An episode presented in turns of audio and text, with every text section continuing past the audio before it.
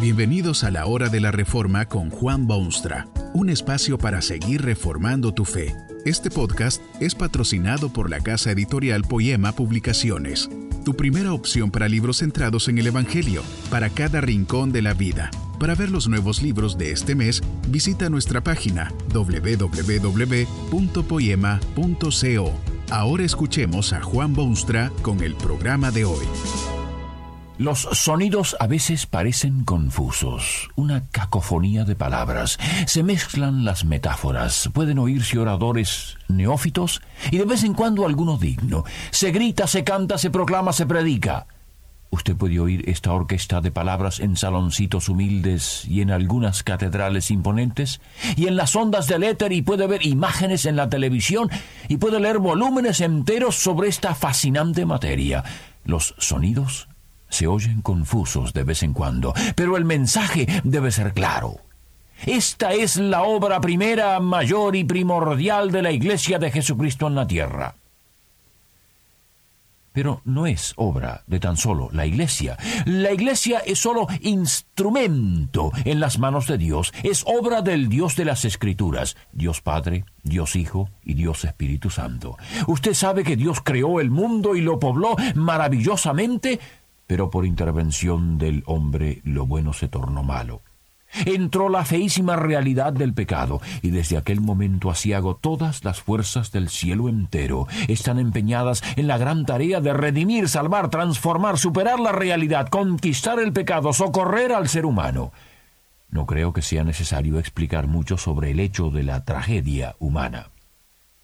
Usted puede verla donde quiera que mire. Se ha hecho residente permanente de este mundo, se ha adueñado de los recursos, ha llegado a dominar las estructuras, tiraniza a los seres humanos que agonizan bajo su peso aplastante. El hombre llora su desgracia, el poeta canta del dolor. Usted lo siente en su misma vida. Y Dios decidió iniciar el plan universal de salvación. Dios el Padre quiere hacer oír al mundo de su amor y compasión, quiere que sus criaturas se vuelvan de nuevo a Él, quiere reclamar y poseer nuevamente su creación. Dios el Hijo es enviado al mundo para abrir puertas, para pagar deudas, para renovar al hombre, para ofrecerle descanso en su cansancio y paz en su inquietud.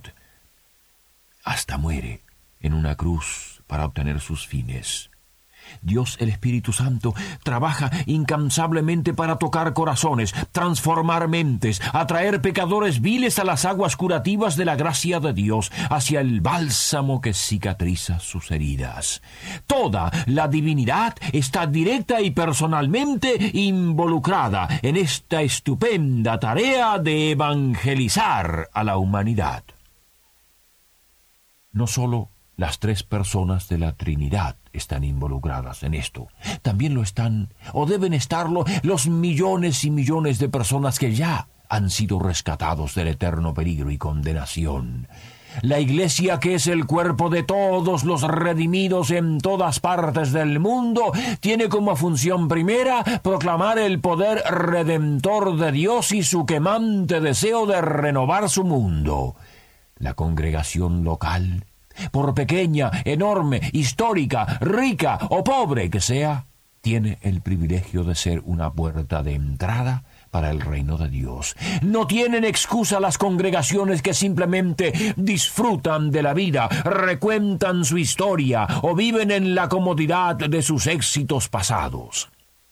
Cada congregación tiene que ser un baluarte de la verdad, un arsenal en la lucha entre Cristo y el demonio, una escuela donde se enseña a reflejar la potente palabra de Dios y cada creyente es vocero de Dios. Debe hacer oír también él su voz de testimonio y de invitación para que los que andan perdidos también encuentren el camino. Toda la iglesia está involucrada, desde las más augustas comisiones en ella hasta el más humilde adherente es un esfuerzo total, porque la lucha es grande, porque el enemigo es poderoso, porque las fuerzas son difíciles de vencer y porque la victoria final está asegurada.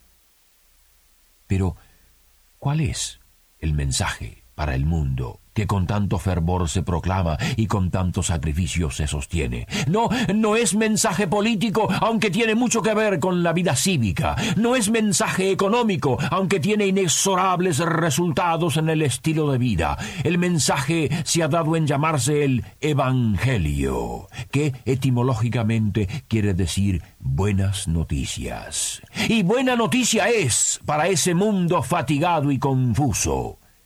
Esencialmente, el mensaje consiste de dos elementos principales e igualmente importantes. El primero es que la neutralidad no es posible en cuanto al mensaje que Dios trae a sus criaturas. Es cierto que muchísima gente pretende ser neutrales. El hombre cree que le es posible vivir y morir sin Dios y sin prestar atención a Dios. Esto demuestra a las claras el nivel al cual el hombre ha descendido en su proceso de deformación.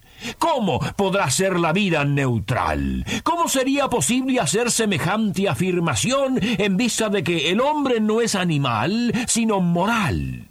¿Quién se atreve a defender esa tesis cuando la evidencia demuestra que el hombre tiene alma y que no todo termina con la muerte?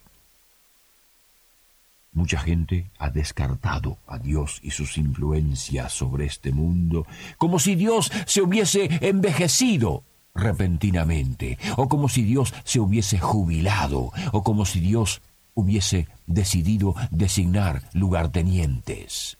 El mensaje al mundo es que Dios no ha abandonado su mundo ni ha dejado su creación. Dios está interesado, Dios está involucrado, Dios toma cartas y no es posible para el hombre declararse neutral de ese Dios. El hombre podrá creer ciertamente que anda solo o se moviliza por su propia locomoción y fuerza e inteligencia y sagacidad, pero eso se debe a su ciego y su inexplicable vanidad. De todo lo que hace en este mundo es directa y personalmente responsable ante Dios. No es posible la neutralidad.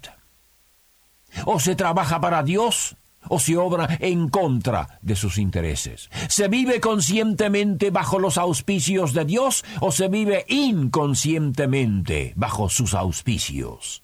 El mero hecho de que usted quiera o piense que camina solo e independiente no es decisivo. Dios está al frente de una gran empresa que abarca su entera creación. El Evangelio no es tan solo un mensaje personal, sino también un mensaje integral, universal, estructural. La voz de Dios debe hacerse oír por todos los rincones de la tierra y debe tener impacto sobre todas las esferas de la actividad humana.